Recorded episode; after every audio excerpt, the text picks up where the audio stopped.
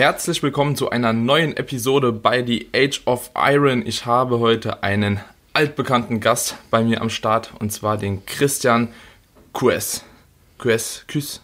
Christian, erklär uns, wie der Name ist. Ich wollte dich natürlich nochmal darauf hinweisen, dass keiner versteht, wie der Name ausgesprochen wird. Ich habe es bei dir im Podcast schon des Öfteren gehört, aber sag uns, wie ist dein Name?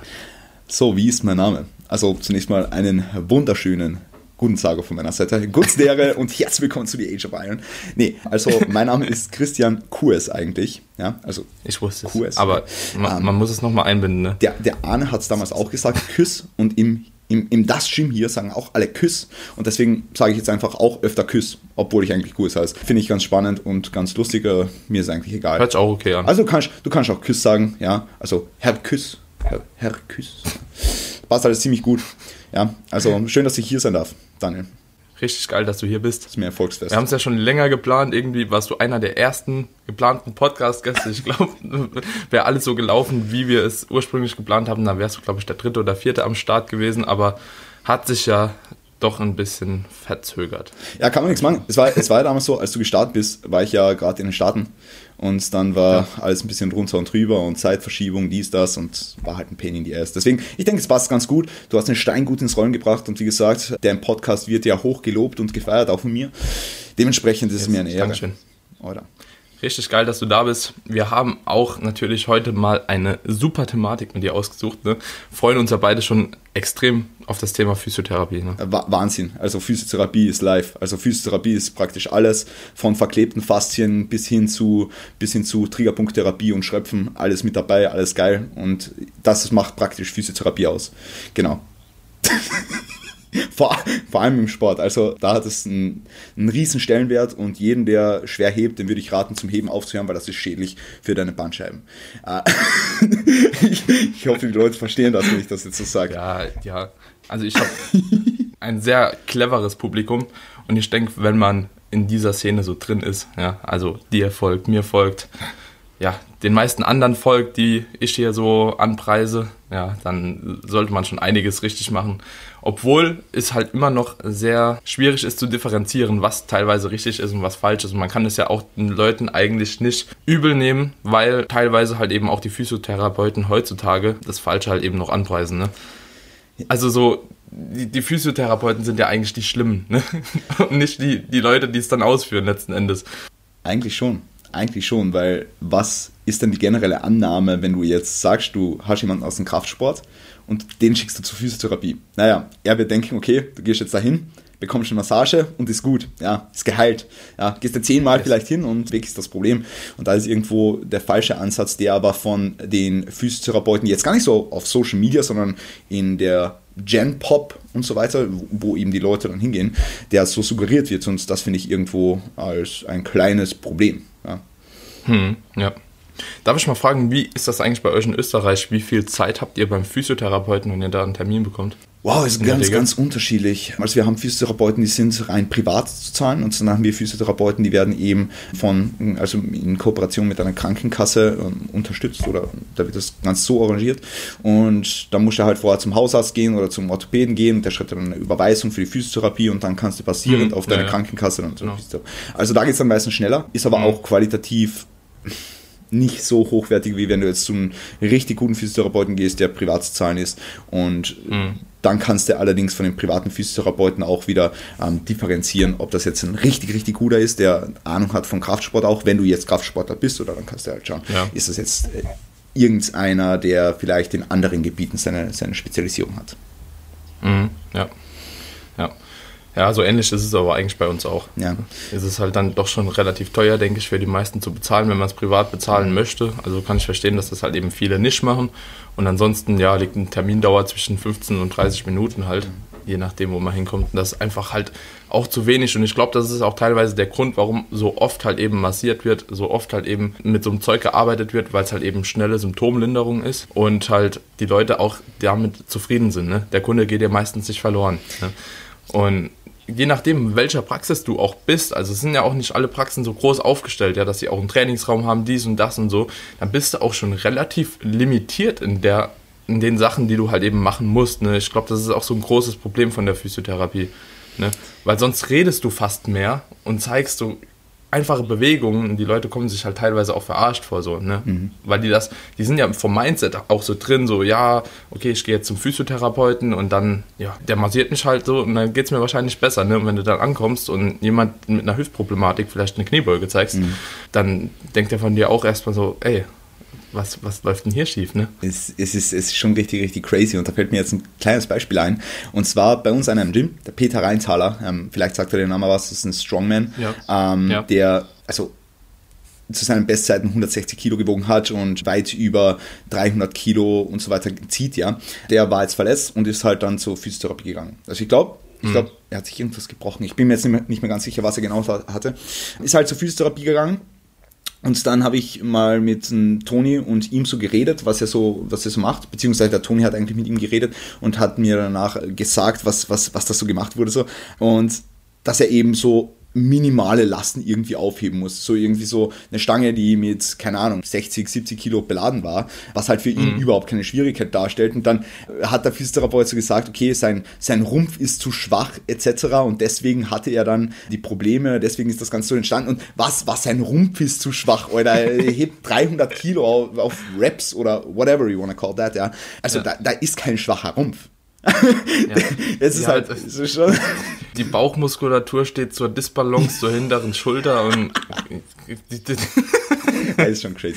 Aber, aber es sind immer so Dinge halt, ne? So, ja, der rechte Rectus femoris, der steht nicht im Verhältnis zum Gluteus der oberen Faser und. Ja, voll. Ja. Jo. Du hast, du hast Schulterschmerzen nur wegen dem Beckenschiefstand. Vergiss das nicht. Ja. Nur wegen ja. dem Beckenschiefstand und weil dein Fußgewölbe nach innen kollabiert. Deswegen hast du yes. Schulterschmerzen. Ja. Ja. Ah, es ist äh, sehr, sehr schwierig, auch mit diesem Thema umzugehen, vor allem in den sozialen Medien, weil eben so viel, so viel ähm, ja, Bullshit propagiert wird oder so viel, so viel Unwahrheiten auch irgendwo verbreitet werden oder verbreitet wurden, weil ich muss ganz klar sagen, über die letzten Jahre hat das schon eine positive Wendung genommen mit immer mehr Leuten, ja. die eben auf Social Media dann, wie, wie dir und auch äh, Stefan Ort zum Beispiel, kurz Shoutout an ihn, die immer mehr gute Dinge über die Physiotherapie und, und Wahrheiten darüber verbreiten. Ja, und sehr, äh, wenn man das jetzt fast so sagen kann, evidence-based sind irgendwo, was das Ganze angeht. Oder Adam Meekins, Greg Lehman ja. und so weiter und so fort, jetzt wenn wir den englischen Bereich ansprechen. Ja, und das hat natürlich schon sehr, sehr eine positive Wendung genommen, ja, muss man ganz klar sagen. Mhm. Ob, obwohl ich ja auch, habe ich dir ja auch schon gesagt, dass ich so ein, ja, teilweise auch Verfechter von so Massagen etc. halt eben auch bin, ne? weil ich einfach auch das Gefühl habe, so, beziehungsweise ich habe nicht das Gefühl, ja, ich weiß, mir tut es gut, ne, irgendwo und weil es mir gut tut, würde ich auch, glaube ich, nie drauf verzichten. Also, ne? Das ist ja auch einfach eine geile Sache. Und im Endeffekt, ich kann viel alleine machen, ne? als Physiotherapeut. Wenn ich mich jetzt einfach als Person sehe, ich weiß, was ich alleine machen kann, ich weiß, was ich ändern muss. Ne? Und wenn ich denke, okay, ist es aber trotzdem vielleicht ganz sinnig, vielleicht einen Muskel mal zu detonisieren, ja, und ich merke, ist es ein bestimmter Muskel, ja, aber in den ich alleine gar nicht so reinkomme. Weißt du, ich, ich spüre einfach, da, da, fehlt einfach so ein Stückchen Bewegung. Und teilweise habe ich zum Beispiel, gerade was so Rotatorenmanschette etc. angeht, Subscapularis, wenn ich merke, so mein Schulterblatt, das arbeitet nicht richtig. Ne? Mhm. Also so, es bewegt sich einfach nicht in dem Ausmaß, wie es sich bewegen müsste. Und ich komme auch gar nicht in die Dehnung rein, ich kriege kein Feeling rein. Und wenn mir da dann mal jemand reingeht, dann finde ich es halt extrem geil, weil das sind einfach so Stellen, da komme ich teilweise extrem schwierig alleine so rein, wie es jemand anderes tun könnte. Ne? Mhm. Und wenn das Ganze dann dadurch eine neue Bewegung zulässt, wie ich das Ganze dann auch dehnen kann, wie ich besser mobilisieren kann, wie ich in der Übung halt eben besser zurechtkomme, so dann finde ich es zum Beispiel auch relativ cool. Ne? Aber das sind halt, das ist ein schmaler Grad von, von Dingen, wo ich es halt angepasst finde. Ne? Die Frage, die man sich, glaube ich, in dieser Beziehung stellen muss, ist Punkt Nummer eins, was ist das ursprüngliche Problem mit Massagen und so weiter. Weil im, im Grunde genommen. Nee, nee, nee, im Grunde genommen, Daniel, ist es ja nicht so, dass die Evidence-Based Community, unter Anführungszeichen wieder mal, alle passiven Modalitäten scheiße findet. Darf, darf man scheiße Ja. sagen bei dir? Bist auch explicit, oder? Ich bin alles, was du, Du willst. bist alles, was ich will. Geil. Ähm, ist, ja, ist ja nicht so, dass das alles scheiße ist, was passiv ist. Es ist Mhm. ein Tool. Ein Tool in einer Toolbox. Also, egal ob, Eben, egal, ja. wovon du jetzt sprichst, egal ob du von Massagen sprichst, egal ob du von Faszienrollen sprichst, egal ob du von Hypervolts und Terragans und Massagepistolen Yes. sprichst, egal ob du von, weißt du gar was, Schröpfen oder keine Ja. Ahnung was sprichst, ja. Es sind Tools in einer riesigen Toolbox. So. Das Problem, das ich mit allen diesen Tools habe, dass sie falsch vermarktet werden und das suggeriert wird, dass diese Dinge Dinge machen, die sie nicht machen. Hat damals Ja. angefangen mit Ja. Kelly Starrett. Ich finde den Typen cool. Er hat diese ganze Schau auf deinen Körper und achte auf dich selbst und achte auf Bewegung, hat er ganz groß gemacht, war ganz ja, fresher Dude, ja. Mhm. Ja. Aber das, wie er mit dieser Thematik umgegangen ist und welche Glaubenssätze er in den Köpfen von den Leuten etabliert hat, das Mhm. ist nichts, wofür ich mit meinem Namen stehen würde. Weil das Ding ist, er nimmt eine Faszienrolle her, sagt, okay, du, du hast verklebte Faszien und diese Faszienrolle, die löst jetzt diese Verklebungen und Verfilzungen und hat schon, also, wenn, wenn ich jetzt anfange von der Physiotherapieausbildung zu sprechen, oder, oder. Liebe, der liebe Herr sei mit dir. Nee, aber diese, diese Tools wurden alle ein bisschen falsch vermarktet, meiner Meinung nach. Das hat halt in den Köpfen von den Leuten falsche, eben wie schon gesagt, Glaubenssätze äh, integriert, whatever you want to call Ja. that. Und die Leute haben halt eine Annahme von Dingen, die eigentlich nicht passieren. Ja. Weil jetzt gehen die Leute her, haben Rückenschmerzen und haben sie irgendwo gelesen bei eventuell Kelly Starrett, ja, wie gesagt, nichts gegen Kelly, äh, haben irgendwo gelesen, ja, jetzt haben sie verklebte Faszien im Bereich vom Übergang BWS zu LBS und sind da immobil und deswegen Mhm, leg ja. dich unbedingt auf eine Rolle und löse diese Verklebungen und dann kaufen sie sich diese Rolle und zack und ich bin schmerzfrei oder whatever, ja. Und dann gehen sie wieder ins Training sind für einen kurzen Moment vielleicht schmerzfrei, weil das Lustige ist ja, dass alle diese Modalitäten, wie schon gesagt, Effekte haben, nur eben nicht die, für die sie verkauft werden, haben dann keine Schmerz mehr. Und dann gehen sie her und ballern wieder den Deadlift PR ihres Todes, ballern Volumen ohne Ende, scheißen auf die, die Veränderung der Trainingsvariablen und gehen wieder all in, balls to the wall, yeah, ja, und das ist das Yes. Problem, ja. Das heißt, wenn diese Tools so eingesetzt werden, dass sie den Leuten oder dass man vorher den Leuten klar macht, ja, was sie eigentlich machen, dass du damit Ja. Neuromodulation betreibst, dass du damit äh, beim Nervensystem ansetzt, den Schmerz modulierst, das Empfinden der, der Person, das Empfinden des Patienten und nicht, dass hier irgendwelche scheiß Faszienverklebungen gelöst werden, dann sind sie ein Tool in einer großen Toolbox, das wir als Therapeuten wohl einsetzen können. Das ich einsetze, Ja. das du einsetzt und Hands-on-Techniken oder passive Modalitäten haben definitiv ihren Platz. Vielleicht im Kraftsportbereich sogar eher weniger, aber auf das werden wir, glaube ich, eh noch eingehen. Aber vor allem, wenn es jetzt um Akutversorgung geht oder eben, äh, wenn jetzt irgendwelche Leute, ja, das eben brauchen. Wie gesagt, Physiotherapie Ja. soll, ah, soll, soll, wahrscheinlich soll, ähm, soll und muss individuell sein, ja. Ja. Und dementsprechend auch immer an den Patienten angepasst. Und je nachdem muss der halt passive Modalitäten, aktive Modalitäten etc. vereinen, ja. Ich sehe, ich bin in letzter Zeit auch so ein bisschen immer wieder die Leute aus Amerika und Australien vor allem auch so ein bisschen am Verfolgen. Und dort ist Physiotherapie halt auch was ganz anderes schon. Ne? Also das ist wirklich crazy, wenn du das jemandem hier so zeigen würdest, die würden denken, hä, was ist denn das? Was machen die da? Ne? Die sind ja teilweise wirklich in so Hallen wie das Gym, ja, wenn du das so vergleichen würdest und das ist denen ihr Physiotherapieraum. Ne? Die gehen dahin und bringen die Leute halt eben nochmal so in den Alltag zurück mit Techniken beziehungsweise mit, mit Anwendungen, kann man schon eher sagen, mit Übungen. Ja, die macht hier kein, keine Sau. Ne?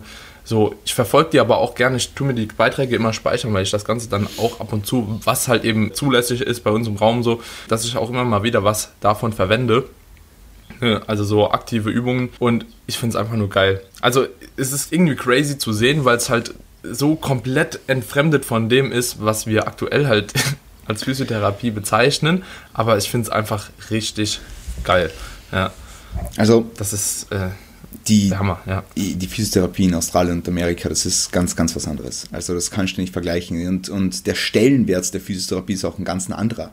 Ja. Also das musst du auch Ja, dazu klar. sagen. Du Ja. mit äh, deiner Physiotherapie-Ausbildung, ich mit meinem kleinen Bachelorstudium, ja, das ist, sa- das, wir sind nichts dort. Wir sind nichts. Mhm. Ja, Ja, also Ja. dort, dort, wenn du zum Physiotherapeuten gehst, Alter, boom, ja, komplett irre, ja. Das kannst du vergleichen und das ist irgendwie komisch, weil in, in, in Staaten oder so gehst du halt zum Chiropraktiker oder sowas. Ja, es ist, es ist ganz, ganz schwierig, weil eben der Stellenwert der Physiotherapie ein ganz anderer ist, ja. Mhm, Dementsprechend ja. dann auch das Equipment, mit dem gearbeitet wird und natürlich auch die Gesamtmenge der Ausbildung, ja, ist eine ganz andere. Also mit einem PhD, ja, kann, kannst du mit keinem Bachelorstudium oder so einer Ausbildung ja. oder whatever vergleichen. Ja, es ist einfach, ja, ist einfach so. Ja, mega geil.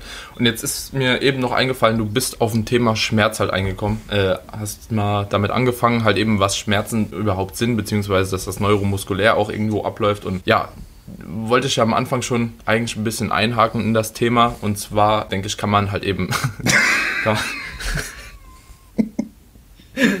kann, kann, man Schmerzen natürlich auch irgendwo trennen, ne? dass sie halt eben teilweise halt neuronal oder halt eben strukturell bedingt sind irgendwo.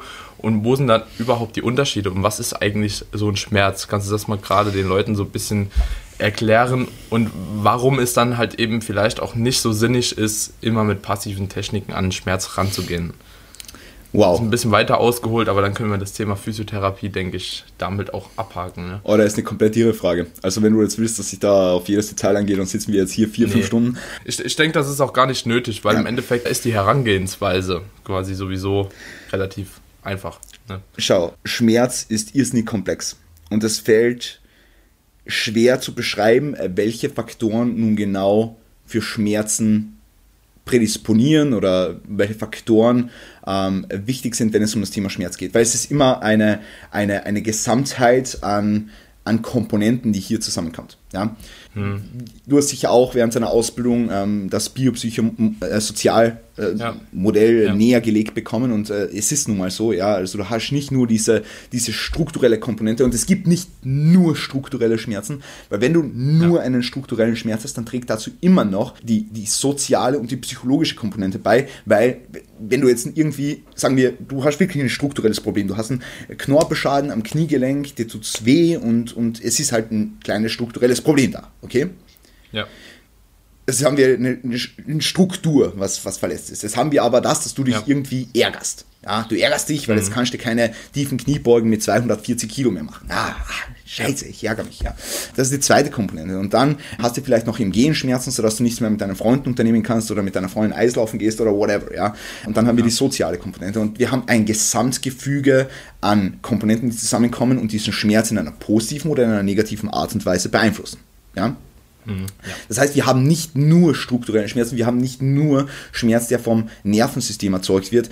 Schmerz ist sehr, sehr komplex und wir haben beitragende Faktoren, sowohl in positiver als auch in negativer Hinsicht. Und wir haben ja schon in der Evidence-Based Community mitbekommen können, dass Schmerzen nicht immer im Zusammenhang mit strukturellen Problemen stehen müssen. Das heißt, Leute mit einem Meniskusschaden müssen keine Schmerzen haben, aber Leute mit Schmerzen im Knie müssen auch keinen Meniskusschaden haben. Verstehst du, was ich meine? Ja. Falls ja. es jetzt äh, deutsch, deutsch formuliert war. Ich, nee, ich denke, das ja. war verständlich. Ja, war verständlich. Genauso ist es mit Bandscheibendegeneration. Ja, es gibt ganz normal physiologische Bandscheibendegenerationen, ganz leichte äh, Vorwölbungen etc., die aber nicht pathologischer Natur sind im Hinblick auf Schmerz, also dass, dass, dass sie eben Schmerzen auslösen. Ja? Und es gibt ja. Leute mit Rückenschmerzen, die haben einen Bandscheibenvorfall und dann gibt es Leute mit Rückenschmerzen, die haben keinen Bandscheibenvorfall. Und dann gibt es Leute mit einem Bandscheibenvorfall, die aber keine Schmerzen haben. Das heißt, wir haben hier keinen Zusammenhang. Ja. Der, ja. Wichtig ist, wenn da draußen das jetzt irgendjemand hört und der hat Schmerzen, ja, wahrscheinlich jemand aus dem Kraftsportsegment, würde ich jetzt mal behaupten, ja, dann kann man sagen, klar, dass du, also stell dir zunächst mal die Frage, gegenüber welchen Bewegungen im Alltag, im Training und so weiter bin ich sensibel? Ja? Worauf reagiert mein Körper gerade mit Schmerzen? Ist es so, dass mein Körper von mir immer Schmerzen hat? Ja, dann musst du dich fragen, okay, kannst du überhaupt irgendwas schmerzfrei machen? Hast du vielleicht eine Entzündungsreaktion irgendwo und so weiter? Dann am besten eben mit deinem Physiotherapeuten sprechen, der dir da auf deinem Weg weiterhelfen kann. Allerdings wird es meistens so sein, dass irgendwelche Überlastungserscheinungen über einen längeren Zeitraum aufgetreten sind, die man natürlich mit diversen Strategien dann in den Griff bekommt. Aber du bist gegenüber diversen Bewegungsmustern, gegenüber gewissen Intensitäten, gegenüber gewissen Gesamtvolumina, gegen irgendwas, gegen einen Reiz von außen bist du sensibel. Ja? ja. Und diese Sensibilität wird logischerweise auch vom Nervensystem erzeugt. Das muss es nicht sein, dass, der, dass dein Meniskus im Knie gegenüber der Kniebeuge nur gegenüber der Kniebeuge sensibel ist, sondern dein Nervensystem äh, ist einfach in dieser in dieser Position, vielleicht der untersten Position, whatever, ja, es ist jetzt nur ein plakatives Beispiel, ist ein bisschen hypersensibel und reagiert mit einem Schmerzreiz. Ja. Das heißt, du musst deinem Nervensystem irgendwie zeigen, dass du in dieser Bewegung schmerzfrei bist. Ja. Und dann musst du halt mhm. mit äh, einer, einer Übungsanpassung, so wie du das ja auch handhabst im Hinblick, mit, äh, im Hinblick auf, deine, auf deine Kraftsportkunden etc. oder Patienten, einfach mit einer langsamen Belastungssteuerung äh, wieder an die, an die alte Belastung oder an die alte Belastbarkeit heranführen. Ja. Da ist im Grunde mhm. genommen alles, was die Physiotherapie im, im Kraftsport irgendwo ausmacht. Ja. Weil es ist alles ein Erzeugnis oder ein, ein Mitwirken vom Nervensystem. Und auch wenn du jetzt ein strukturelles Problem hast, weil das deine eingängliche Frage war, spielt dein Nervensystem beim ähm, Empfangen dieses Schmerzreizes eine größere Rolle. Ja? Also Nozizeption, Schmerzperzeption etc. Und wie wir diese positiv und negativ beeinflussen können. Und es wirken hier einfach so viele Faktoren mit, nicht nur im Hinblick auf das Training auch, sondern eben der Schlaf zum Beispiel und eben das Wichtigste, die korrekte Einstellung aller dazugehörigen Trainingsvariablen. Ähm, ja. Ja. Also das Thema ist, wie du schon sagst, mega komplex und manchmal ist es auch ein bisschen ärgerlich, dass man es nicht so versteht mhm. und manche Sachen halt eben äh, ja teilweise einfach eine gewisse Zeit auch in Anspruch nehmen. Und ja, also mir ging es am Anfang so, ne, als ich gedacht habe, so ja, das hängt alles mit dem Schmerz, also mit dem Schmerz, das hängt alles auch mit dem Nervensystem, der Psyche zusammen. Ja, okay, bleibst einfach positiv gegenüber. Stimmt, und dann wird das halt auch schnell. Ne? Nein, wird es nicht. Also, das heißt jetzt nicht, dass nur weil du irgendwie wie ein Gummibärchen da durch die Gegend hüpfst und dem Schmerz gegenüber irgendwie ja freundlich ins Auge schaust, ne, dass du dann halt auch schneller geheilt bist. Nee, so leicht ist es leider nicht. Ne? Aber auch hier, die habe ich ja auch erzählt, habt ihr aktuell nochmal so Schulterbeschwerden mhm. im irgendwo ACG-Bereich. Mhm. Ja, kann alles gefühlt sein. Ne? Ich mache und tue, was ich kann. Ja, habe auch teilweise dann von meinem Deload gesagt, okay, auf die Push-Einheiten im Hinblick auf die Brust verzichte ich jetzt erstmal. Mhm. Ne? Habe dann jetzt im Deload halt auch ganz vorsichtig nochmal probiert, was ging. Und jetzt bin ich schon mal so langsam eingestiegen. Und siehe da, es hat sich nichts getan. Ja. Okay, really? ja, ja, okay. really. Wie hast du das mega jetzt ärgerlich. So, so im Großen und Ganzen? Hm? Wie hast du das jetzt alles gemacht? Ja, ja die, die Übungsanpassung und wo hast du die Schmerzen immer gehabt? Ja, vor allem bei halt eben Drückbewegung. Also alles, was aus der Brust an Drückbewegung ist und bei Fleiß aus der Drückbewegung. Also bei Fleiß quasi mhm. horizontale Adduktion, das ist so relativ problematisch. Und was ist noch problematisch? Ah, ein Lat Pulldown, mhm. eine Adduktion, eine Außenrotationsstellung vom Schultergelenk. Ja. Und alles andere geht komplett schmerzfrei. Ja. Also es ist wirklich nur die, diese Überkopfdrückbewegungen und diese Pushbewegungen für die Brust.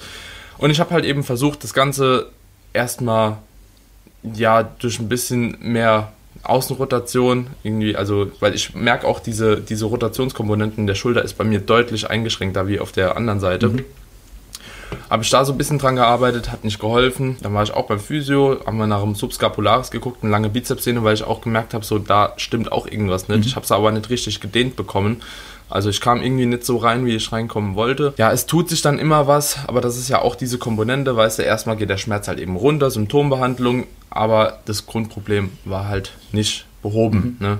Und ja, es zieht sich halt aktuell immer noch so ein bisschen. Ich probiere halt eben Übungen komplett zu streichen, die schmerzhaft sind, mhm. weil es macht für mich keinen Sinn, irgendwie ansatzweise einen Schmerz rein zu trainieren. Und die anderen habe ich so ein bisschen modifiziert oder Übungen ausgetauscht, mit denen ich halt eben jetzt arbeiten kann. Also statt ein Bankdrücken mache ich jetzt eine, diese Standing Chest Press, mhm. die ihr auch von schnell habt. Ja. Die geht zum Beispiel ganz gut. Mhm. Dann geht gut eine, eine, eine Smith Machine Incline, geht besser wie normales Bankdrücken. Also ich breche das Ganze so ein bisschen auch herunter auf auf jeden Fall die Flexion. Ich glaube, die Flexion ist eher das Problem wie diese Adduktionsbewegung. Mhm. Und halt eben die horizontale Adduktion, wenn das Schulterblatt fixiert bleibt, die macht auch halt eben Schmerzen. Ne? Und jo, ich muss jetzt halt einfach abwarten, wie lange das Ganze halt so geht. Ne? Also ich werde weiter dranbleiben und ich hatte auch schon, teilweise denke ich auch, teil, dass so Dinge auch ein bisschen genetisch sind, ne? genetisch vorgegeben. Ich habe mit der rechten Schulter, also jetzt ist die linke Schulter, bei der rechten hatte ich genau die gleiche Problematik vor drei Jahren in der Wettkampfdiät. Ne? Mhm. Ne? Kann man jetzt auch sagen, okay, vielleicht ist es noch so im Kopf drin verankert, ne? Vor drei Jahren Wettkampfdiät hat mich komplett auseinandergenommen, ja, mit der Schulter und so, hat mich komplett psychisch fertig gemacht, so und jetzt genau zu meinem Prep-Beginn fängt auf einmal die Schulter an weh zu tun. Mhm. Alter, mhm. so. Hast du, hast du, aber man kann das Ganze angefangen? immer heranziehen. Nee, vor zwei Monaten. Okay. Also zwei, zwei, drei Monate ist es jetzt schon. Also einen, einen kompletten Cycle vor Prep Beginn und den Cycle davor habe ich auch beim Bankdrücken schon gemerkt, okay, die Schulter fühlt sich irgendwie ein bisschen komisch an bei der Bewegung. Aber da war noch nichts von Schmerzen, sondern einfach irgendwas ist ungewohnt so. Ne? Das war dann drei Einheiten und ja. Warum hast du mir das nicht gesagt, dass du hier warst? Ja, Bro. Ja. Da war ich eigentlich krank, ne? Also die, da war Stimmt, ich ja vorher die, die, die zehn Tage nicht im Gym und da habe ich jetzt auch eigentlich gedacht, damit wäre es auch nochmal gut. Mhm. Ne? Weil da war es jetzt noch nicht in dem Stadium, dass ich sage, okay, ist voll kacke. Ne? Mhm. Ne? So. Aber ja, wie gesagt, ich komme irgendwie, werde damit klarkommen, mhm. 100 Prozent. Es ist halt eine Frage der Zeit einfach. Und hast du, hast ja. du da beim, beim Bankdrücken und so weiter eher die Schmerzen in der unteren oder in der oberen Position? In der oberen. In der oberen. Also in der. Ganz, ganz klar in der oberen. Okay. Ja. Okay. Ja. Also in der vollen ja. horizontalen Adduktion oder eben in der vollen äh, Flexion. Ja. Okay. Ja. ja. Okay, okay. Ja, also wenn man so ein Problem vorliegen hat, wie es jetzt der Daniel hat, für alle Zuhörer, man muss sich halt immer fragen, wo sieht man das Problem und wie kann man die Übungen adaptieren, um denjenigen wieder zu, zu, einer, zu einer besseren Belastbarkeit zurückzuführen. Ja. Ein Beispiel von Daniel ist jetzt schwierig, weil er hat selber schon viele Dinge probiert, weil er eben selber Physiotherapeut ist und schon, schon immens viel Ahnung hat, ja. Aber im Grunde genommen muss er halt dich halt fragen, okay, wenn jetzt beim Bankdrücken zum Beispiel die die, die, die Schmerzen, die du hast, in der untersten Position auftreten, musst du deinen Körper wieder resilienter gegenüber dieser unterste Position beim Bankdrücken machen. Das heißt, du fängst yes. zum Beispiel an mit einer Pin Press, 2 cm oberhalb der Brust, senkst dann die Pinhöhe mit jedem, sagen wir, zweiten Mesozyklus, um deinen Körper eben wieder an diese Bewegung zu gewöhnen. Das gleiche beim Kreuzheben. Wenn du Schmerzen beim Kreuzheben in der untersten Position hast, im unteren Rücken, dann hebst du mal vom Blöcken für zwei Mesozyklen, dann, dann senkst du die Blockhöhe wieder und so weiter und so fort. Kannst du mit der Range of Motion modifizieren. Oder du sagst, okay, dir tut irgendwie diese unterste Position weh, wenn du schnell umkehrst. Ja, dann kannst du eine, eine Pause machen oder eine langsame Exzentrik oder sogar eine langsame Konzentrik, was bei diversen Seelenproblematiken so viel Sinn mhm. macht. Ja all solche Dinge, also mit Tempo adaptieren, mit der Range of Motion adaptieren, mit unterschiedlichen Übungsvariationen, wie es der Daniel jetzt im Grunde genommen macht. Er hat jetzt keine, keine, keine Bankdrückvariation mehr drin, er hat jetzt nur einen kleinen Smith drin. Sowas in der Richtung. Das ist ja. so geil im Bodybuilding. Ja, das ist im Bodybuilding wir, so, wir sind so einfach geil. So, ja. so easy unterwegs halt, ne? Du kannst einfach die Übungen austauschen, du kannst sie modifizieren, wie du willst und im Endeffekt ist es egal, weil du halt trotzdem Load auf die Brust bringst. Oder auf diese, diese Struktur halt, ne? Es ist so, so lustig eigentlich, dass du das ansprichst, weil, weil Bodybuilding und so, weil ich ich betreue viele Leute online, also im Hinblick auf Online-Coaching und dann mhm. betreue ich aber auch viele Leute hier im Das Gym im Hinblick auf Physiotherapie, ja, und zwar nur hier. Ja. Mhm. Und alle Leute aus, aus dem Das Gym, die ich im Hinblick auf Physiotherapie betreue, und das sind nicht wenige, sind mhm. Powerlifting-Kunden. Ja. ja, krass. Und, und, da ist halt schwierig, weil die Leute kommen natürlich ja. zu dir und sagen, ja. ich muss wieder Bank drücken können. Ja, in einem Monat ist die niederösterreichische Meisterschaft, in, in, in, mhm. in drei ja. Monaten ist die, die, die, die Landesmeisterschaft, da ist die Staatsmeisterschaft und so weiter und ich muss wieder ready werden. Ja. Und wir haben halt krass. den Luxus im Bodybuilding, mhm. dass wir viele größere Zeitfenster haben, in denen wir aber auch effizient und effektiv arbeiten können, weil wir einfach die Übung ein bisschen switchen können. Ja. Ich mhm. habe zum Beispiel Leute, wenn sie sagen, okay, Bodybuilding, ich will aber Kniebeugen wieder machen können, dann führe ich sie langsam mhm. wieder hin ans Kniebeugen, aber kann währenddessen die, die nötige Belastung akkumulieren mit Beinpresse-Varianten, mit Hackenschmidt-Varianten etc. pp, um einfach dem Muskel ja. weiterhin trotzdem einen Reiz zu geben, um aufzubauen. Ja. Dann eben ja. auf der anderen Seite das, das Rehab-Protokoll mit der eigentlichen Übungsadaption zu machen. Mhm. Mega Luxus ja. hier im Bodybuilding. Ich sag mal so, wenn die Powerlifter halt auch ja in der Offseason sind, dann ist es ja auch kein Problem. Ne? So, die machen ja dann auch eher Bodybuilding-Training in diesen Zeiträumen, aber wenn es halt eben gerade Richtung Wettkampf geht, dann ja. wird es halt eben schwierig, so auf eine Übung komplett zu verzichten, halt eben von den Top 3, ne? Ja. Definitiv. Aber krass, siehst du einen Zusammenhang zwischen Powerlifting und äh, Verletzungen? Nee, das will ich jetzt gar nicht sagen. Das will ich jetzt gar nicht sagen, weil äh, Bodybuilding, also im Bodybuilding gibt es definitiv genauso viele Überlastungserscheinungen. Das Ding ist halt nur, dass bei Powerliftern das einfach ist, was ich eben gesagt habe, sie müssen oder sie, sie müssen wieder auf bestimmte Bewegungsmuster zurückgeführt werden. Ja, Mhm. Müssen sie ja. einfach. Das Ganze soll natürlich im Bodybuilding auch das oberste Ziel sein, aber hier hast du viel größere Zeitfenster, währenddessen du auch ja. effektiv und effizient arbeiten kannst. Das ist das Einzige, was ja. ich sagen will. Verletzungstechnisch sehe ich Powerlifting überhaupt nicht äh, voraus. Natürlich in, in, einer, in einem Powerlifting-Peak auf ein Meet oder so tritt hier, der, hier und da der ein oder andere Nigel auf, ja, dass er aber danach wieder gegessen ist. Ja. Also, dass jetzt wirklich akute Verletzungen passieren, ist im Kraftsport sowieso äußerst selten, das weißt du selbst. Aber eben diese Überlastungserscheinungen sind in beiden Segmenten Segmenten vertreten, definitiv. Ja. Und ich glaube, ich finde auch Kraftsport so mit dem besten Sport, den man betreiben ja, kann klar. für die Gesundheit. Ne? Also das ist einfach geil. Klar. Also, also jeden, der, der da draußen das jetzt hört und irgendwie keinen Kraftsport betreibt, der, der macht irgendwas falsch, weil ich würde definitiv jeden, und ich meine wirklich jeden, je, also jeden. wirklich jeden, also es gibt niemanden, der ausgenommen ist von, von, diesem, nee. von diesem Rat, den ich jetzt ausspreche, jeden. Äh, und, und, und irgendwie wenn es ums Thema Verletzungsprävention geht. Sei es, ob du jetzt einfach Bauarbeiter bist und einfach nur gesund weiterarbeiten willst oder so, oder ob du im Büro hockst den ganzen Tag, whatever, ja. Mach einfach Kraftsport. also, wenn es ums Thema, ums Thema ja. Verletzungsprävention geht, ist, ist Kraftsport ganz vorne dran und auch wenn es ums Thema Rehab geht. Ja, also wenn es ja. so in den meisten Fällen oder nein, eigentlich, eigentlich in nahezu allen Fällen, wenn man es im orthopädischen Bereich ansetzt, ist Kraftsport das langfristige Heilungstool Nummer eins. Ja. Ja. Also ja. Den, besten, den besten Effekt auf, auf Long. Mittlerweile kommt es auch, glaube ich, so an, ne? Ja, ja. Also ich glaube, es wird immer mehr so angenommen. Ja. Also, finde schon cool.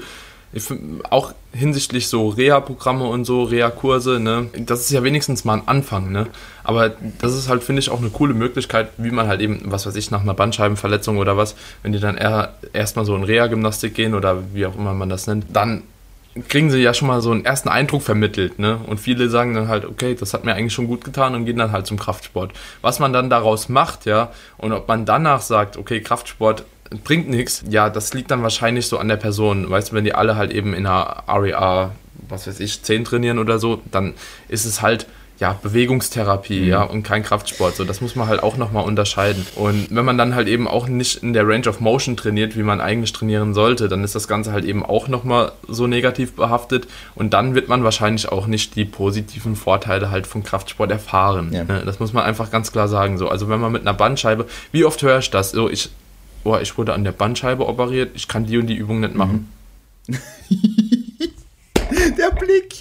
Machst, machst du das mit Video, das was wir machen? Nee, leider ah. nicht. Aber ich, werd, ich, ich werde bald umsteigen, so die Nachfrage ist doch ziemlich groß. Oder, das wäre schon, wär schon nice. Ja. ja. Damit man Vielleicht so ab Folge 30 oder so überlege ich mir mal mit Video zu machen, aber okay. ja, mal schauen. Also ich finde es eigentlich mit Tonaufnahme geiler, weil du, du bist so, so drin. Ne? Du bist drin. Du Wenn du Tonaufnahme hörst, so drin. dann bist du drin. So beim, ja. Ja. ja, komplett irre. Äh, nee, also das, was du jetzt angesprochen hast, äh, definitiv.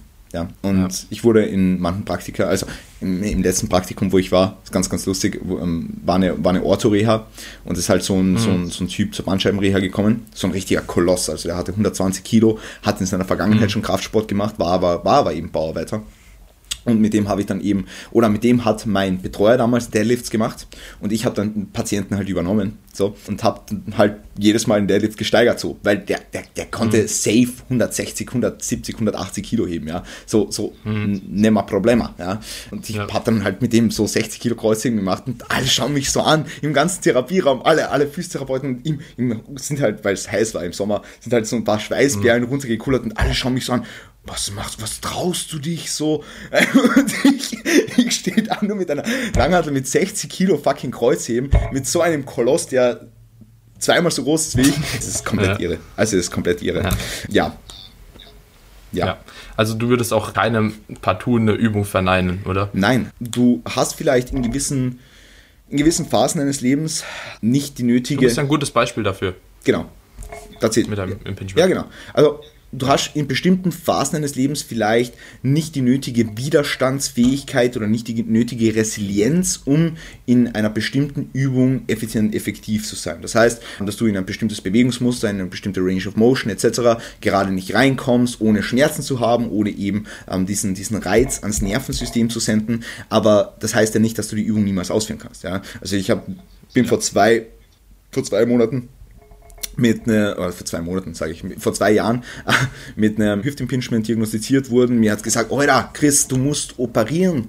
Du musst operieren. Ja, also Cam Impingement, das heißt, mein, mein Oberschenkelknochen ist praktisch ein bisschen mehr vorgewölbt, wenn man das, ich weiß nicht, wie man sich das richtig vorstellen kann, ist etwas Schwierig. größer ausgeprägt, ja. ja, und stoßt eben in einer tiefen Kniebeugeposition, das heißt in einer tiefen Hüftflexion, tiefe Hüftbeugung, immer an der Hüftpfanne an, ja. Dann ist halt das Labrum da, also so eine Gelenkslippe ja. um die Hüftpfanne herum, die ist dann eingerissen, mehr oder weniger, und dann war ich da, wo ich war. Ich konnte nicht mehr gehen, ich konnte nicht mehr laufen ohne Krücken, ich konnte, ja, geschweige denn eine Knie, Kniebeuge, in eine Kniebeuge reinkommen und ja. habe dann halt äh, angefangen, also ich konnte nicht mal mehr Oberkörper trainieren. Also ich konnte mich auf keine Bank mehr legen, weil die Hüftstreckung mhm. dann auch so wehgetan hat. Also ich, also ging einfach gar nichts mehr. Ja. Und dann habe ich eben wieder angefangen, ähm, habe mit Spaziergängen angefangen, habe zuerst äh, mich wieder ans Gehen gewöhnt, habe meinen Körper gegenüber dem Gehen, gegenüber dem schnelleren Gehen, gegenüber dem, dem ja, Lauf möchte ich nicht sagen, gegenüber dem Powerwalk, ja, Powerwalk, ja. resilienzer gemacht und dann bin ich eben immer wieder in diverse Range of Motion reingegangen, wieder zunächst nur mit Körpergewicht und so weiter, habe mich dann mit diversen Maschinen ein bisschen vorangetastet, habe meine Unterkörpermuskulatur wieder ein bisschen aufbauen können, sodass eben die ganzen Passivstrukturen besser unterstützt worden noch und, und, und dann wieder eben ähm, mit einer Safety Bar Kniebeuge, mit einem Pin Squat, weil ich eben nicht in diese tiefe Hüftflexion mhm. rein wollte und dann immer wieder die Pinhöhe reduziert, immer mehr auf diese tiefe Hüftflexion hingearbeitet. Und heute bin ich an dem Punkt, wo ich wieder sagen kann, dass ich äh, mit einer Stange auf dem Rücken, was für mich eine, ein wirklicher Pain in the Ass ist, weil ich habe, äh, also ich bestehe zwei Drittel nur aus Beine. Mit einer Stange auf den Rücken kann ich eine halber Kniebeuge absolvieren, ohne Schmerzen zu haben. Und inzwischen, also heute habe ich eh ähm, halber Beuge und da werde ich äh, 145, 150, was jetzt überhaupt nicht viel ist, weil ich heb 210 auf 8 9, aber so im hm, Verhältnis. Ja. Du bist ja auch relativ, relativ gesehen ziemlich schwach in der Beuge, oder? So zum Heben. Brutal scheiße. Also schwach kann man das bezeichnen eigentlich. Also ich habe schon Angst vor der Prep. Ich habe mich jetzt gerade mal so auf 150 hochgekämpft für Fünfer oder so und äh, jetzt Prep und bitte nicht so. Ich denke nur die ganze Zeit dran, bitte nicht nochmal schwächer werden. So, ich halte das durch. So wenigstens die 140 saven, so, das wäre so mein Ziel eigentlich. Uh. Ja, ja, im Heben bin ich auch deutlich besser. Ja, so, ne? ja. ja 200, die kriege ich auch auf 8er oder 7er so, aber jo, ja. Beugen ist nicht so meins. Ja, ist schwierig. Ist schwierig. Ist auch ein Bewegungsmuster, das nicht für jeden optimal ist. Ja. Aber mein Ziel war jetzt einfach wieder, wieder zu beugen. Und für Bodybuilding wäre es jetzt auf keinen Fall nötig gewesen, aber mein Ziel war es spezifisch wieder mit einer Stange auf den Rücken eine Beuge ausführen zu können mit einer entsprechenden Tiefe und das Ziel habe ich jetzt erreicht. Ja. Nach zwei Jahren muss man dazu sagen, nach zwei fucking Jahren. Also ja. Äh, ich weiß nicht, ja. was die Leute sich erwarten, dass sie einmal zur Physiotherapie gehen und dann sagen, ah, jetzt bin ich geheilt, yeah. Und ich bin auch mit jedem, mit jedem Kunden oder mit jedem Patienten, mit dem ich Physiotherapie habe, danach noch im Kontakt, mache Trainingsplan, Adaptionen etc. pp. Das ja. ist mir auch wichtig. Ja. Aber zum Beispiel, das war, ich habe ja erzählt, dass ich in der letzten Wettkampfprep halt eben auch die Problematik in der Schulter hatte. Das war genau die gleiche Stelle, ACG, genau die gleichen Probleme. Hat insgesamt zehn Monate gedauert. Ja, das ja. Ding ist halt in einer Und das Prep. Ding ist, weißt du, ja, ja klar, das war in der Prep, das war Ende der Prep und halt eben Post-Competition. Mhm. Ne? Ist man hormonell halt eben nicht so optimal eingestellt, aber trotzdem würde ich sagen, war eine längere Zeit auf jeden Fall nochmal in einem deutlich größeren Überschuss, sodass das halt eben schon oder die Anpassungen schon getroffen werden können. Ne? Und ich war da auch damals im Praktikum, das weiß ich noch, da war ich auch bei so einem geilen Physiotherapeuten, ja. Und das fand ich so mega lustig, diese Ansicht von ihm. Das war ziemlich am Schluss eigentlich. Und er macht, oder er hat mich gefragt, so, was hast du denn für die Schulter schon getan? Ne? Und ich halt alles aufgelistet, so komplett den größten Bullshit halt auch gemacht, ja, von Akupunktur und dies und das und Osteopath und weißt du, so irgendwann, wenn man einfach so hilflos ist in dieser Prep-Situation, ja. ja. das war auch vor drei Jahren, da wusste ich auch noch nicht das, was ich halt jetzt voll, weiß, so, ne? Voll. Weißt du? Und in dieser Prep-Situation wollte ich einfach, dass es aufhört. Mhm. So, ich wollte einfach so am Wettkampf irgendwie beschwerdefrei sein, so dass ich in jede Pose reinkomme, weil das war auch so eine Qual, weißt du, sieben mhm. Wochen keine Brust mehr trainiert so richtig, weil halt alles wehgetan hat. Ne? Mhm. Und jo, das halt vor der Competition, das war einfach der Horror. Ne? Und dann halt eben alles probiert. Gut, und dann kam ich zu ihm so, nach zehn Monaten habe ich dann gesagt, so ja, jetzt mittlerweile ist es nochmal ganz gut. Und dann macht, hat er halt gemeint, ja, und woran denkst du? Hat es jetzt gelegen? So, habe ich gesagt, ja, am Schluss habe ich das und das gemacht, ne? So. genau, genau das Gesicht, ja. Am Schluss habe ich das und das gemacht. Und da hat er gesagt, so, ja, und du meinst jetzt, das ist das wirklich wahr? Ich habe gesagt, ja, ich habe halt alles ausprobiert und am Schluss, das war halt eben das, wo ich wirklich auch gemerkt habe, von Mal zu Mal, wenn ich das angewandt habe, wurde es besser. Hat er gemeint, okay, aber das ist jetzt nicht vielleicht an diesem ganzen Scheiß, was du dir halt eben vorher schon gegeben hast. Ne? Guck mal, wie oft du bei der Physiotherapie warst, guck mal, wie oft du halt eben das Training schon modifiziert hast, wie oft warst du beim Osteopath. Und im Endeffekt ist es doch nur die Zeit. Ja. Im Endeffekt ja, braucht die Struktur einfach eine gewisse Zeit und jetzt halt eben auch diese, diesen Schmerz nicht, den du oder diese Gedanken halt, die du Hinblick auf den Wettkampf hattest, mhm. ne? Das braucht halt auch alles, bis sich das nochmal regeneriert hat. Und dieser Komplex von Tools, den du da angewandt hast, das wird im Endeffekt deine Lösung gewesen sein und nicht diese eine Methode halt. Ne? Mhm. Nur weil du gerade da hingehst, weißt du, du läufst ein halbes Jahr schmerzfrei mit Schmerzen rum, dann gehst du irgendwo hin und der macht was mit dir und das ist dann das Nonplusultra so. Und beim nächsten Mal funktioniert es irgendwie nicht. Ja. Warum? ja. Das ist ein Wahnsinn. ja. So, ja. Ich denke, du hast da einen ganz guten Punkt angesprochen, nämlich eben Zeit. Ja? Weil ich weiß nicht, wie es bei euch jetzt ist, wenn du bei uns Physiotherapie bekommst, vor allem von der Kasse etc., wenn du so ein Institut gehst, whatever, dann bekommst du zehn Einheiten oder so, ja, sieben bis zehn Einheiten. Dann gehst du zehnmal hin. Ja, sechs bis zehn. Ja, ja. Gehst du zehnmal hin und dann hoffst du, dass es gut ist. Und gehst halt hin in den meisten Dingen und passiert irgendwas Passives halt und dann gehst du wieder raus. Ja. Und ich, ja. ich denke, dass, dass der Erfolg durch diese zehn Einheiten dann meistens daraus resultiert, dass eben, weiß nicht, zehn Wochen vergehen. Ja, ja, das ist einfach so. Ja, ja. Warte mal gerade, Chris, ich muss mal mein Ladekabel Oder, anschließen. Schließ dein Ladekabel an, aber sowas von Ort. Ja. Ähm, Daniel schließt jetzt gerade sein Ladekabel an, als wäre es nothing, but it's actually something. It's a Ladekabel. Ja. Und das Ladekabel das steckt jetzt so hart rein, so hart rein und man würde fast sagen, es geht gut rein. Ja, es geht einfach richtig gut rein, das Ladekabel. ist, es, ist es drin? Es ist, es ist, es ist drin, ja. Yes.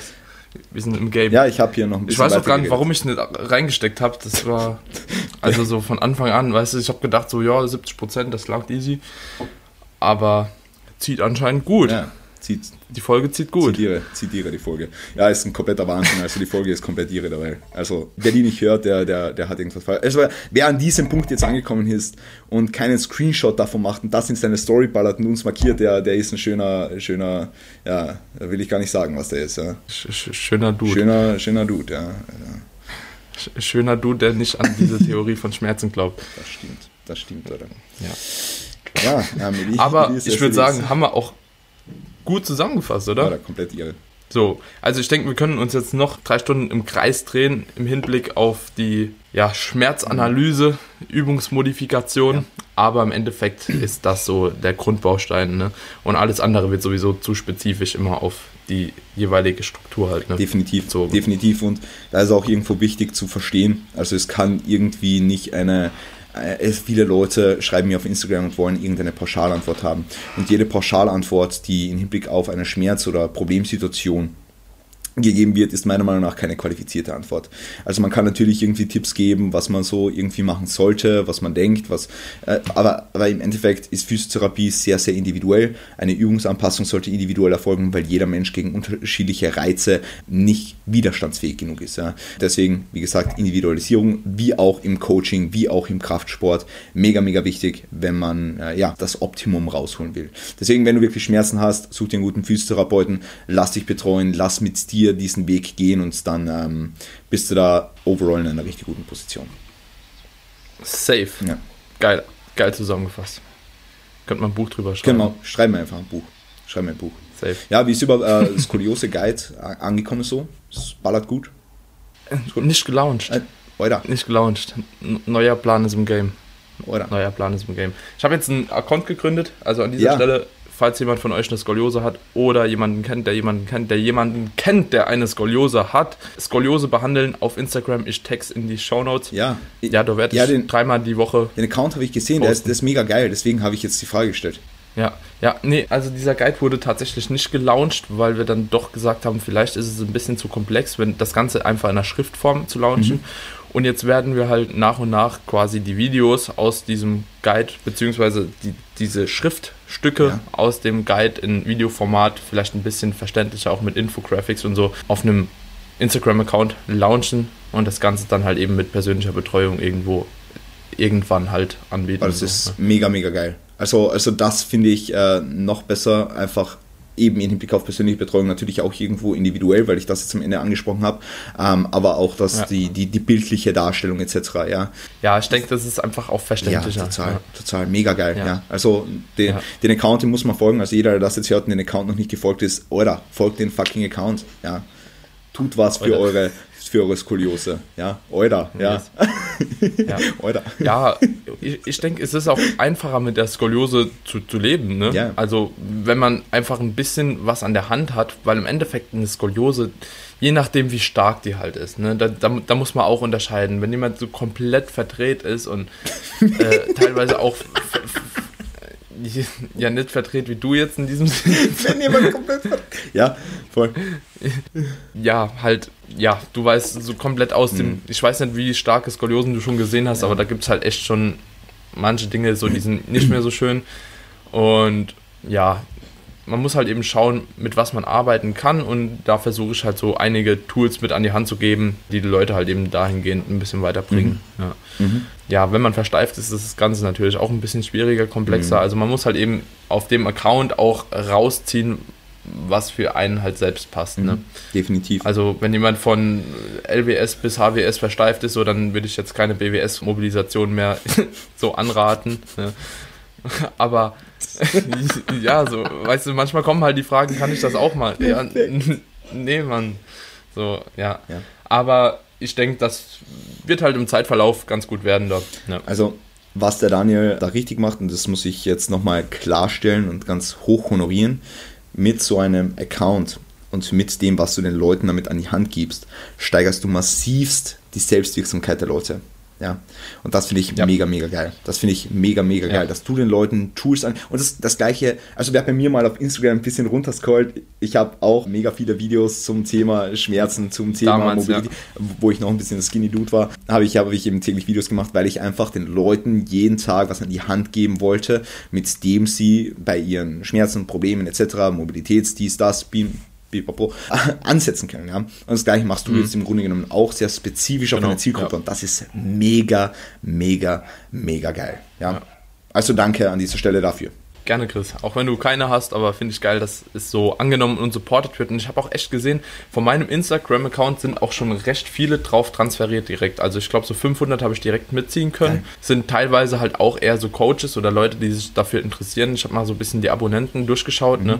Also gibt halt schon viele Leute, die halt auch ein Interesse dafür haben, obwohl sie vielleicht auch keine Skoliose haben, aber vielleicht weiß ich es auch gar nicht. Und es ist krass, die Nachfrage für sowas ist schon da. Ne?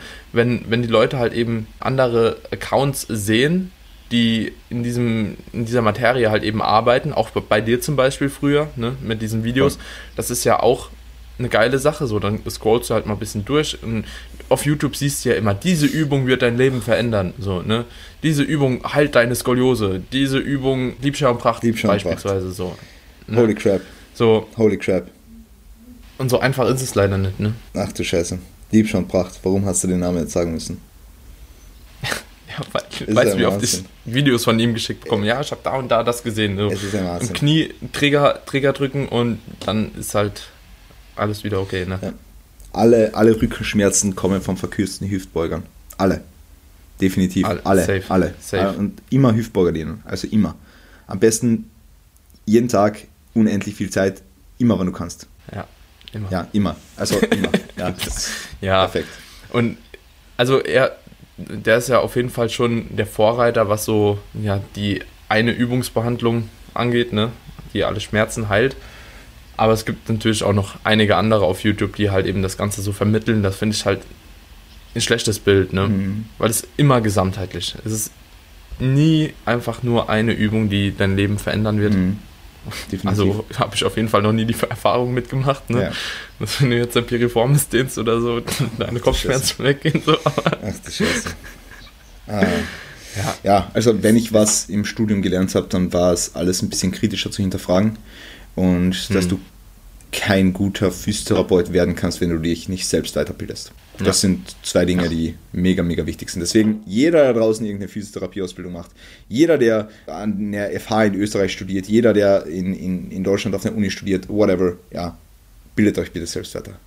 Folgt coolen Leuten auf Instagram, die das propagieren, was Physiotherapie ausmacht und Ja. erweitert euren Horizont und nicht nur den Tunnelblick auf das Studium oder die Ausbildung. Mega, mega wichtig. K- Kennst du N1 Education? Ja, ja. Ja, ja. Was hältst du von denen? Also für alle, die das nicht kennen, N1 Education, das ist so, sind ein paar Leute, sind mehrere, ne? Mhm. Da vor allem dieser Vorreiter, ich weiß nicht, wie, wie, wie sein Name ist. Auf jeden Fall, die ja zeigen auf Instagram in längeren IGTV-Videos, wie Biomechanik funktioniert und wie man das Ganze halt eben anatomisch verstehen kann und welche Übungen aus deren Ansicht keinen Sinn machen und warum. Und das finde ich extrem geil Mhm. muss ich echt sagen. Also teilweise gehe ich nicht konform damit unbedingt, was sie immer sagen, aber es ist auf jeden Fall ein cooler Denkanstoß, So ist den es. man sich eventuell mal schauen, so, anschauen sollte. Ja. So ist es. Im Prinzip genau das, was du jetzt gesagt hast, ist ein cooler Denkanstoß. Aber man sollte nicht alles immer zu 100% so übernehmen, wie es so eine Plattform suggeriert. Das Problem Ja. ist, ich bin kein Fan von dieser richtig und falsch Mentalität. Ich bin kein Mhm. Fan davon, weil die Leute implizieren dann immer, okay, diese Ausführung ist falsch, ich darf das nicht machen, sonst habe ich Schmerzen, sonst habe ich Probleme, sonst whatever, ja. Und das ist Ja. ein Problem, ja. Ja, ja, Weil wir haben jetzt auch Studien unter Anführungszeichen, die zeigen, dass ein Heben von einem gewissen Gewicht mit runden Rücken nicht unbedingt gleich einen Bandscheibenvorfall auslöst, ja. Oder nicht unbedingt gleich zu Schmerzen führt. Oder egal was, ja. Ja. Und nur weil du jetzt einmal Seitheben mit zu viel Innenrotation machst, heißt das nicht, dass deine, deine Supraspinatus-Szene gleich ein Impingement-Symptom hat. Ja, du weißt schon, was ich meine, ja. Und Ja, deswegen ja. dieses richtig und Falschdenken finde ich nicht unbedingt zielführend. Was ich jedoch finde, ist, dass eben unterschiedliche Möglichkeiten gezeigt werden, dass äh, eben ihre Meinung einfach abgebildet wird und dass, dass du dir trotzdem selbst, was ich vorher schon angesprochen habe, ein Bild darüber machen sollst und das alles kritisch ähm, einfach betrachtest. Ja. Und für dich übernimmst, Ja. was Sinn Ja. macht, was sich gut anfühlt, was ja, implementierbar ist bei dir und was zum derzeitigen Zeitpunkt gerade in deiner Trainings- und Tagesplan. hm, genau, ja. Und ich finde, das, was du angesprochen hast, ist auch in unserer ja, deutschen Fitnessszene vor allem langsam auch so eine richtig gute Richtung wieder angenommen. Teilweise, ich weiß nicht, wie du das so mitbekommen hast in den letzten Jahren, so gerade durch Fitness-YouTube und so, verschiedene Übungen, ja, die der heilige Gral sind. Ne? Mittlerweile ist das nicht mehr so. Ne? Also ich habe das Gefühl, mittlerweile tendiert das Ganze nochmal so ein bisschen zurück. Weißt du, eine Zeit lang haben manche Leute halt eben propagiert, du sollst nur ein Seitheben machen, du sollst irgendwie gefühlt nur Incline Cable Curls machen mit einer Vordehnung für einen langen Bizepskopf. Ja, Bankdrücken geht gar nicht, eine Brustpresse ist das Nonplusultra, weil du halt eben diese Stabilisationskomponente und Koordinationskomponente ein bisschen ausgeschaltet hast und so weiter und so fort. Weißt du, da, da ist ja auch immer so ein Trend irgendwo zu erkennen. Und ich habe das Gefühl, mittlerweile nimmt das nochmal richtig gute Züge an, dass man einfach weiß, okay, man hat verschiedene Übungen, um einen gewissen Muskel zu treffen. Und ja, da eignet sich halt nicht nur eine Übung darin. Und ich bin sogar ein Fan davon, über einen gewissen Zeitraum auch immer mal wieder Übungen aus einem Trainingsplan auszutauschen, um halt eben vielleicht noch eine gewiss andere Faserrekrutierung halt irgendwo zu erreichen. So zum Beispiel, was weiß ich, dass man nicht dauerhaft ein Seitheben macht, sondern auch vielleicht mal ein Upright Row noch einbringt oder keine Ahnung was. Vielleicht auch teilweise mal ein Facepull mit einer Außenrotation oder so noch, weißt du? Einfach, das muss nicht lange sein, aber ich würde diese Komponente nie vernachlässigen wollen. Ne? Also ich versuche immer in meiner Übungsauswahl so zu sein, dass in einem Makrozyklus, also in diesem großen Baustein, jedes Bewegungsmuster in verschiedenen ja, Ausführungen mal drin war. Ne? Und ich muss sagen, ich fahre echt gut damit. Also Also sich generell auf einzelne Übungen immer zu stützen, finde ich auch ein Problem. Aber es gibt so viele Hypes und so wie du gesagt hast. Also Ja. ähm, ich weiß nicht, wie es bei euch in Deutschland jetzt so generell war, im Hinblick auf, auf, auf, auf RDLs oder auf rumänisches Kreuzheben. Bei uns hat jeder rumänisch, also jeder, Jo. jeder. Jo. Ja, du hast gesagt, Ja. ein, ein normaler Deadlift für Hypertrophie, nein, brauchst du nicht, ist nicht gut, nein. Ja. Ja. Ah, ah, Ja, ja. Und, und, und jetzt sind aber wieder viele auf dem, auf dem Trip, okay, heben wir halt vom Boden, ja. Also, Ja. es, ist Ja. es sind immer diverse Hypes und das Ding ist halt von dieser, also natürlich wollen, also wollen YouTuber oder wollen ähm, diese Leute, die eben diese Hypes generieren, irgendwo den Leuten was vermitteln und ihnen zeigen, ja. ja, okay, mit dieser Übung, so wie du vorhin schon angesprochen hast, mit dieser Übung bringst du deine Hamstrings aufs neues Level oder diese Übung bringt deine ja. Posterior ja, Chain zum Uploaden. Und dann denken halt, ja, das ist diese eine Übung, das ist der heilige Gral für meine Posterior Chain. Und scheiß auf Deadlift, wer, wer, wer, muss vom Boden heben, ja, ist sowieso eine scheiß Position und, und da, da sehe ich irgendwo das Problem, äh, so, so wie in der Physiotherapie auch, du hast diese ganzen ja. Übungen ja. in einer ja. Toolbox und du kannst sie zu unterschiedlichen Zeiten, in unterschiedlichen Phasen sinnvoll für dich implementieren. Und es gibt keine super Übung, es gibt keine schlechte Übung, sondern es sind alles Tools in einer Toolbox. Ja. Vor, vor, vor fünf Jahren hat niemand Shrugs gemacht für den Nacken. Heute siehst du wieder alle Leute shruggen. Vor fünf Jahren äh, hat jeder, oder vor drei, vier Jahren war dieser Grundübungen-Hype, wo jeder ähm, schwer Powerlifting trainiert hat und, und, und so weiter. Und, und, und heute wird von vielen Seiten wieder von vielen Ecken und Enden gesagt, okay, eine, eine Kniebeuge, das braucht doch kein Bodybuilder. Ja? Da machst du eine, ja, machst eine ja. Hack Squat und ja. eine Leg Press, bist du genauso gut bedient. Oder äh, beugst du sogar an der Smith Machine. Oder hättest vor fünf, fünf Jahren an der Smith Machine gebeugt. Das ist kein natürliches Bewegungsmuster.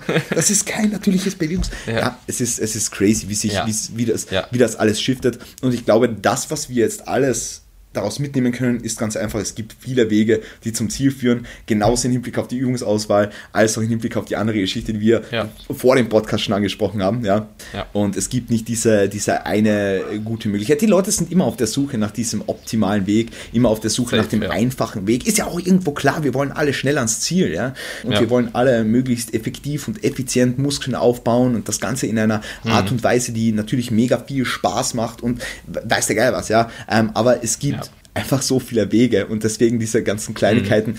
ähm, sind nicht so wichtig, wenn man einfach nur sicherstellt, dass man es lange macht, dass man es konsistent macht und dass man über yes. das Bigger Picture, Makrozyklus, was du angesprochen hast, oder vielleicht sogar die Course of a Mesocycle, dass du da einfach besser ja. wirst. Das heißt, in dem Blick, dass du mehr Sätze ja. machst, dass du mehr Wiederholungen machst, dass du deine Kadenz vielleicht sogar verbesserst, dass du vielleicht eine Pause einbaust, dass sich deine Form verbessert, dass du das Gewicht ja. steigerst, whatever, ja. Du musst einfach. Und den Spaß nie verlieren. Ja, ja, und das vergessen ja. die Leute.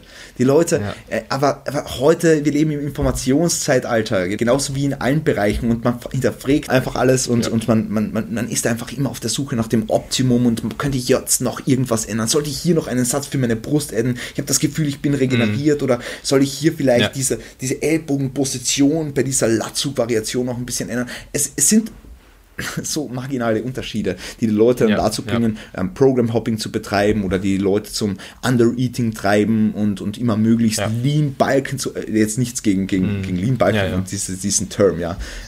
Aber, mhm. aber möglichst immer lean bleiben zu wollen, weil sie von den sozialen Medien suggeriert werden, ja, da draußen ist ja jeder lean, jeder sieht gut aus, so. Mhm. Und das, da, viele Leute stehen sich halt heutzutage selber im Weg, ja. Extrem. Und ich glaube, das ist auch der Grund, warum mittlerweile so viele Coaches auch immer noch komplett ausgebucht ja. sind. Ne?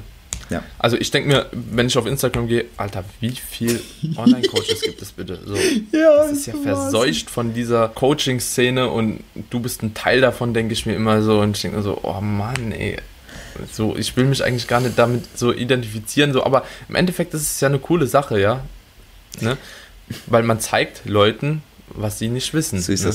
Irgendwo. Aber wie viel davon halt eben wirklich gute Coaches sind, das ist so die eine Sache. Ne? Und wie viel oder was die Leute tatsächlich brauchen, ne, ist die andere Sache. Manchmal denke ich mir so, Alter, wenn du mal ein Buch lesen würdest, so, dann kämst du auch klar, ne? Also, was ich zum Beispiel ganz gern mache, ich weiß, dass zum Beispiel dieses Trainingspedia von Sepp, mhm. ja, ganz gut mhm. ist, weißt du, der hat schon echt viel darin verfasst und das für wenig Geld, mhm. ja. Und wenn jemand zu mir kommt und halt noch keinen Plan von Training hat oder so, mhm. ja, oder nicht viel oder Ernährungsplan haben will und so, ich schicke die weg. Ja. Also ich nehme ich nehm keinen, der nicht weiß, was eine RPI und was ein Deload ist. Mhm. So, nehme ich einfach nicht. Und dann sage ich immer, guck mal, geh mal hin, guck dir das und das Buch an, guck dir, weißt wenn die sagen so, die wollen nichts von äh, aus im englischen Raum halt lesen, weißt du, dann sage ich halt, guck mal, der hat das Buch auf Deutsch geschrieben, mega fresh, 40 Euro oder keine Ahnung, 30 Euro, kauf dir das, lest das und wenn du immer noch Probleme hast, ja, und denkst, du kommst nicht alleine klar, dann kannst du dich gerne mal melden. Mhm. So, weil es fehlen einfach oft die Grundbausteine, mhm. so, ne? Und was ein riesen Zeitaufwand das ist für dich als Coach, jemandem jede Übung nochmal zu erklären, wie er die ausführen soll und so die einfachsten Trainingsprinzipien, warum und so. Da, klar, das kann man alles mal machen, wenn man es nicht richtig verstanden hat und dies und das so, aber ich würde Coaches auf unserem Niveau jetzt, ja, nicht mehr zu hart damit platzieren, Trainingsanfänger Training zu zeigen. So, ne? Vor allem online nicht. Ich finde, da eignet sich fast ein Personal Training halt eben besser, wenn man eine Übung lernen will, wie ein Online-Coach. Ne? Das ist eigentlich so, über YouTube kannst du nur ein gewisser, oder ich weiß nicht, mit was du halt eben so Videos halt dann korrigierst. Mhm über YouTube ist das halt eben nur bedingt mhm. möglich, ne? Definitiv. Und ähm, ja. deswegen musst du halt schauen, welche Population du auch im Online-Personal Training hast, ja. Und ja. viele Leute, die zu mir kommen, also generell bin ich ja auch voll, weil du jetzt von ausgebuchten Leuten gesprochen hast, du bist ja auch ja. bis oben hin voll, haben wir eh letztens gesprochen. Aber viele Leute sage ich dann einfach, Euer, spar dir das Geld, und nimm dir, ja. nimm dir einen guten Personal Trainer, ja. Und mach, ja. mach mit dem drei, vier Einheiten, geh mal alle Bewegungsmuster durch, äh, lass dir mal zeigen, was, was korrekte Bewegungsausführung ist, Punkt A und Punkt Nummer zwei vielleicht, ja. was hartes Training ist, dass man mal in einem gewissen Bewegungsmuster, wo es relativ safe ist, wo der, wo der Trainee sich dann auch wohlfühlt, dass man mal ins Versagen geht, einfach damit man es mal erlebt und damit man weiß, was hartes Training ist und dann hast du eigentlich die nötigen Voraussetzungen, um vielleicht in Zukunft mal von einem Online-Personal Training zu profitieren. Aber am Anfang, es macht keinen Sinn da, äh, also ich werde werde nicht jemanden über Video, Feedback und so weiter erklären, wie eine Kniebeuge läuft oder wie, wie das auszuführen ja. ist oder wie man ein richtiges Wassermanöver macht oder wie man richtig Bray, also äh, komplett ja. ja. Deswegen gewisse Anforderungen an Trainees mit Online-Person. Hast du auch, ne? Was meinst du? Gewisse Anforderungen ja, hast du auch, du, so ähnlich wie bei mir. Du ne? kannst keinen Anfänger also im Online-Person-Training haben. Kannst du nicht, ja. ja. Also, das, was ja. du jetzt gesagt hast, sind ebenfalls Mindestanforderungen, dass jemand weiß, was eine Reps in Reserve oder, oder eine RPE ist oder whatever und was ein Deload ist und, und wie man Bewegungsmuster, also ich lasse mir am Anfang immer Videos schicken bis zum geht nicht mehr, damit ich weiß, wie die Leute gleich die Bewegungen ausführen und wenn das nicht gegeben ist, dann sage ich, oder, so. Mhm. machen, machen Personal Training. Machen Personal Training, dann lass, lass, also je nachdem, wo du wohnst, nehme ich Kontakt auf zu ja. drei Personal Trainer, sage, äh, ja, der und der wird sich jetzt bei dir melden, schau, dass du dem das und das zeigst und dann in, in drei, vier Monaten kannst du dich wieder melden und dann schauen wir, wie, wie wir Status Quo haben. Ja? ja. Das ist jetzt so ja. meine Herangehensweise, weil, wie du schon sagst, es macht keinen Sinn ja, anders. Nee. Und du, bei ja. dir ist sowieso noch und was ganz anderes. Du hast ja nur wirklich Advanced Athleten, kannst du fast sagen, also Athleten mit Wettkampfambitionen. Ja. Ich habe teils Wettkampfathleten, teils Rehab-Kunden, teils Genpop, ja. Und ja. Da, da ist natürlich schon so gegeben, dass man hier und da ähm, äh, Korrekturen vornehmen muss. Aber das ist ganz normal und das musst du wahrscheinlich auch bei deinen Leuten und in einem gewissen Maß ist das super möglich, ja. Also vor allem, wenn man mit Video-Feedbacks und so weiter arbeitet und den Leuten da über Input geben kann, ist es mega, ja. Aber eben ne, ne, von Grund auf eine Kniebeuge Kniebeuge erklären, äh, bin ich komplett behindert hier im Video. Also steht nicht dafür. Ja, vor allem, das musst du 300 Mal machen. Ja. Ne? Also das so, klar kann mir mal jemand ein Video schicken so und ich gucke, ob die Knie irgendwie weit genug über die Fußspitzen gehen oder ob die, die Knie nach außen gedrückt werden, um der Hüfte irgendwie ja. so ein bisschen mehr Platz zu verschaffen und so weiter. Und das ist alles ja voll easy, so gar kein Problem. Aber alles, was darüber hinausgeht, das ist halt teilweise, ja, ist auch nervig, ne? muss man auch ganz klar sagen. So, das ist eigentlich nicht der Hauptteil, wofür man die Arbeit macht ne? und auch nicht das, mit dem man sich dauerhaft beschäftigen will. Ich denke, du hast damit angefangen, ich habe schon damit angefangen. Also man klettert ja auch so eine, so eine Coachleiter irgendwo mhm. hoch. Ne?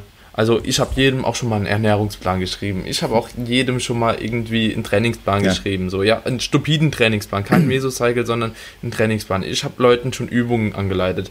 Dies, das, Ananas, so. Und irgendwann fängst du halt an, okay, du betreust mal ein bisschen länger. Ne? Mhm. So, über einen längeren Zeitraum. Und dann irgendwann gehst du hin und sagst, okay, du willst nur noch das und das Klientel haben halt. Mhm. Weil du denkst, dafür bist du halt auch geeigneter wie andere Leute. Ne? Definitiv. Weil da liegt auch mehr Spaß für mich selbst dran als Person. Ne? Ich habe mehr Spaß darin, irgendjemand im Mesocycle zu evaluieren und zu schauen, okay, macht er die nötigen Fortschritte oder macht er sie nicht? Und wenn nicht, was können wir ändern? Wie hat die Kniebeuge so ihre Berechtigung oder ist die halt komplett Katastrophe? Ja, ja. ja. man muss halt immer schauen, ja. mit welchen Leuten arbeitest du, wie kannst du diese Leute optimal ans Ziel heranführen. Ja? Ein, ein ja. Anfänger wird von einem PT wesentlich mehr, mehr profitieren als jetzt ein Fortgeschrittener. Ja. ja weil das halt eben ja auch nicht billig ja, ist, so ein Online-Coaching. Ja, aber, aber PT so. ebenso nicht. Also, also nee, nee, nee, nee wenn du jetzt drei, vier so, PTs nimmst. Du, du, bist. Ja. Aber Online-Coaching ebenso. Ja, komm, ja. ja. Also allgemein ein Coach ist nicht einfach. Und da würde ich halt eben auch schauen, so. Das kann man vielleicht noch jedem gerade so als Tipp an die Hand geben. Also gerade so Trainingsanfänger, wenn ihr jetzt dabei seid, Leute, nehmt euch eure Übungen auf, korrigiert euch erstmal selbst aus, ne? Ich glaube, man muss dann nicht mal irgendjemand fragen. Du hast diese, dieses Tutorial, ein Bench-Tutorial, du hast für alles Mögliche gibt es mittlerweile ein Tutorial, ja? Schaut euch das Video an, nehmt die Tipps an, dann führt die Übung aus, filmt euch, korrigiert euch selbst aus, filmt euch wieder, korrigiert euch selbst aus. Wenn jemand im Gym rumläuft, der die Übung auf jeden Fall beherrscht, ich denke, es wird euch auch keiner böse sein, wenn ihr einfach mal fragt, kannst du mal gerade über die Übung schauen. Ja. Ne? Da, da, braucht man dann immer ein PT. Ja? ja? Viele Leute, so zum Beispiel du, ich, jeder Powerlifter, jeder Bodybuilder oder die meisten, sagen wir, die sind in der Lage, eine Übung mal ebenso in einer Minute so auszubessern, dass es auf jeden Fall schon demjenigen helfen wird. Und da ist wahrscheinlich auch keiner dabei, der sagen wird, so, also sei denn, er ist gerade mega in Prep-Stimmung. Nö, mache ich nicht. Ne? Das ist also, mir haben Leute früher geholfen und ich helfe deswegen Leuten auch immer noch. Ne? Mhm. Das ist so ein Geben und Nehmen eigentlich so. Das ist ein Geben und Nehmen, oder? Das ist ein Geben und Nehmen. Und, und dann, dann, dann läuft es. Ja, definitiv.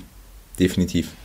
ja, ist mega geil, mega geil. Ja, bin ich genau deiner Meinung dass man so einfach anfangen kann. Und ja, dann halt schauen, wo, wo stehst du.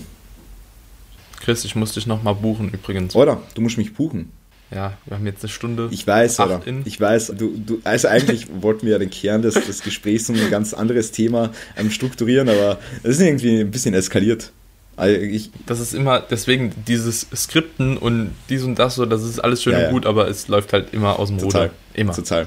Immer. Ja. Aber egal, haben wir noch ein Thema für die nächste Folge, weil da können wir, denke ich, auch extrem viel drüber reden. Oder vielleicht nächste, nächste Folge, wenn du im, im April oder so kommst, dass wir die aufnehmen. Das wäre mega geil, also live.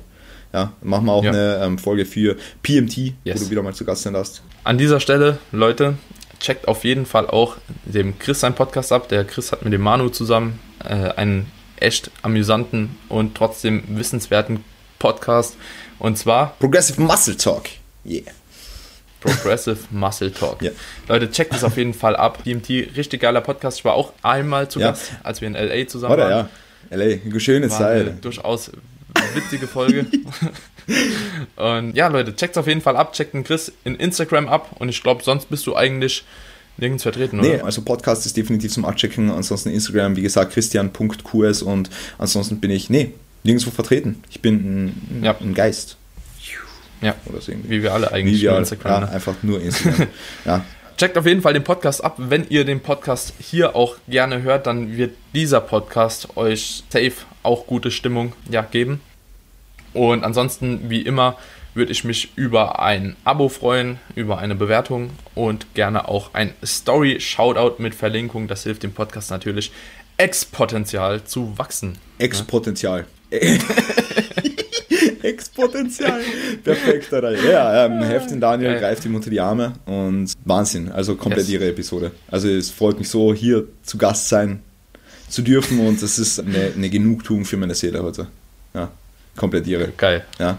Also mir, mir hast du auch einen Tag Leute, wir haben hier 11 Uhr, normal stehe ich hier auf, erst um die Uhrzeit. Der Chris hat gesagt, komm ey, lass mal ein bisschen früher aufnehmen, ich bin schon Frühaufsteher. Und es hat sich gelohnt der Tag hat super gestartet. Oh, waren, ich bin fit. Das wird ein ihrer Tag dann. Das wird ein ihrer Tag. Kannst dich auf was gefasst machen. Und ja, wie gesagt, nochmal ein herzliches Dankeschön, dass ich hier sein durfte. War mir wirklich ein Volksfest. Und wenn ihr mich besuchen wollt, auch im, im Das Gym, im Gym aller Gyms, also Das Gym ja, in Wien, dann kommt vorbei. Und trinken wir einen Kaffee oder ein Monster oder keine Ahnung was. Ja. Ein Shake. Ein Shake. Und dann, dann, geht's, genau. dann geht's ab, Alter. Dann geht's ab komplett irre. ja, ähm, also okay, kurz Lehre von meiner Seite. Danke vielmals. Wir sehen, hören uns auf jeden Fall bald wieder. Yep. Mach's gut, Chris. Mach's gut.